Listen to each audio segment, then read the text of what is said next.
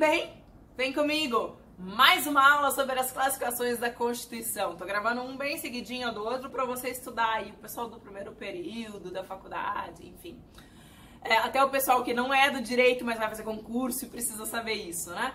Então vamos continuar a classificação das constituições agora quanto ao conteúdo. As constituições, de acordo com essa classificação, podem ser ou materiais ou formais. Que, que isso quer dizer? Deixa eu ver se eu te ajudo. Olha só. Constituição material é aquela que é classificada, é tida como Constituição, porque a sua matéria é constitucional. Nossa, professora, não entendi nada. Espera. Vamos separar o que é matéria do que é forma. Eu já gravei um vídeo sobre isso, mas vamos insistir nesse tema. Olha só. Matéria é sinônimo de conteúdo, é sinônimo de assunto, né? A matéria do direito civil, o conteúdo de direito civil, o assunto de direito civil, são sinônimos. Já formal decorre de forma, de procedimento. Não importa o conteúdo, importa o, importa o procedimento. Mas o que isso tem a ver com classificação das constituições? Bom, significa assim, olha, uh, países que têm constituição material são países que têm como regra importante uh, aquela que é definida como importante pelo seu conteúdo. Já que a matéria daquela regra é importante a ponto de ser fundamental ao Estado, então aquela regra é constitucional.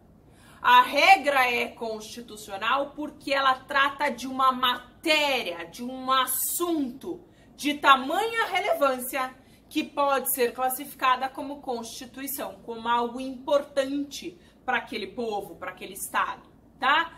Então vejam, são regras, norma constitucionais porque o assunto daquela norma é constitucional, porque o assunto daquela norma é de tamanha relevância para o povo que pode ser chamada de constitucional.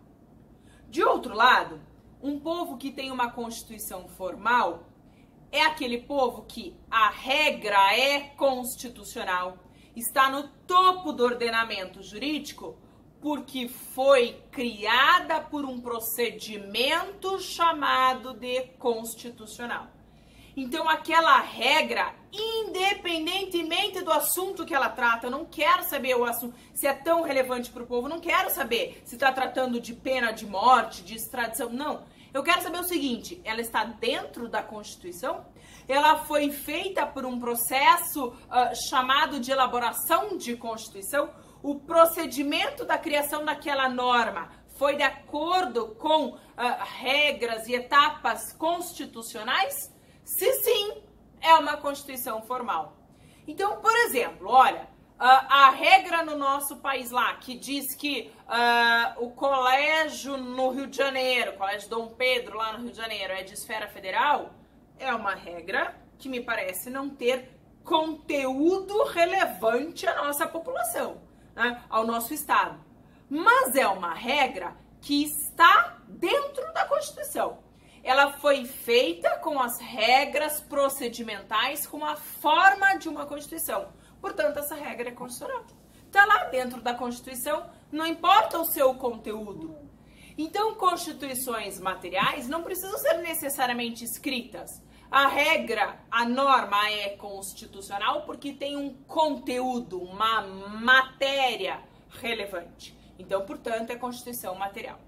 A nossa Constituição de 88 é formal. Por quê? Porque para nós brasileiros é constitucional aquilo que está dentro do texto escrito, formalmente criado forma procedimento como constitucional, ainda que o assunto seja bobo, ainda que a matéria não seja importante. Mas está dentro da Constituição, foi escrita como Constituição, respeitou as regras de feitura, de procedimento, de forma como Constituição? Sim, então é, é constitucional, porque a forma é o que determina a maneira como foi feita e não o seu conteúdo, tá bom?